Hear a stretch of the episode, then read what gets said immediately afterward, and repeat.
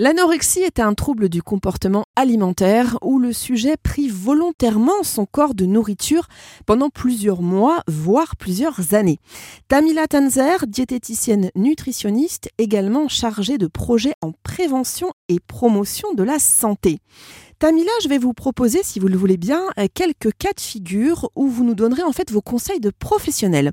Premier cas, j'ai un enfant de 3 ans qui n'aime pas manger et qui rechigne à passer à table. Que faut-il faire? Tout d'abord, Céline, ce qu'il faut savoir, c'est que vers 2 à 3 ans, les refus alimentaires sont plutôt liés aux besoins grandissants d'autonomie et d'affirmation de soi. Pendant cette fameuse période du non, l'enfant développe une certaine aversion, voire une peur de la nouveauté. Donc dès les premiers refus ou les premières pertes d'appétit, vous pouvez reproposer les aliments qui ne passent pas en période de néophobie alimentaire, il est important pour le parent d'insister sans trop être rigide. Il faut parfois proposer un même aliment sous la même forme 8 à 10 fois avant que l'enfant ne l'accepte.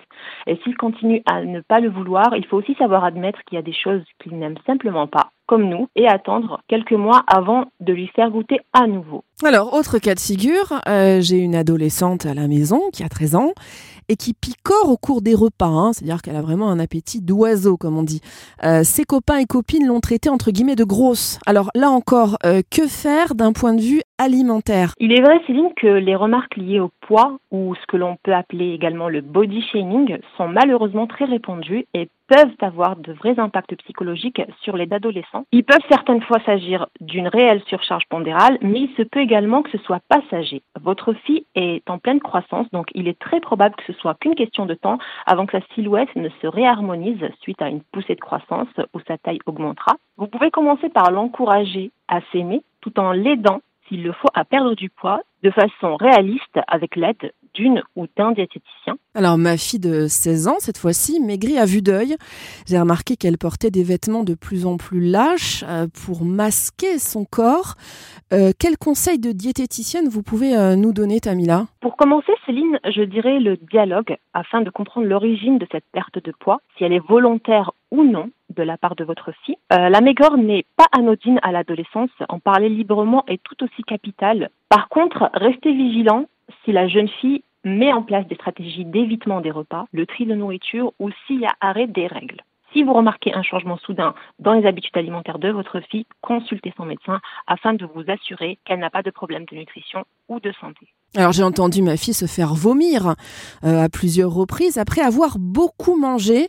Alors comment je dois réagir? Alors, pour aider votre fille, il faut comprendre l'essence même de cette maladie. Donc là, il s'agit de la boulimie, c'est la maladie de la compensation. Ces crises sans besoin de consommation en quantité illimitée, ce sont des réponses alimentaires à un mal-être. Comme elle ne sait pas comment affronter ses doutes, ses angoisses, son stress, son ennui, sa solitude, son manque d'estime de soi, elle mange en recherchant dans la nourriture un apaisement. Dans un second temps, l'amener à se faire soigner. L'important est de trouver les justes mots et d'y aller en douceur. Vous pouvez lui faire part de vos inquiétudes sans aborder spécifiquement la question de la nourriture, lui expliquer que vous êtes là pour elle s'il y a un souci. Également à table, il faut éviter de passer son temps à l'observer sous peine de la braquer et d'aggraver ses angoisses. Enfin, vous pouvez l'encourager à aller voir un médecin famille juste pour en discuter avec lui.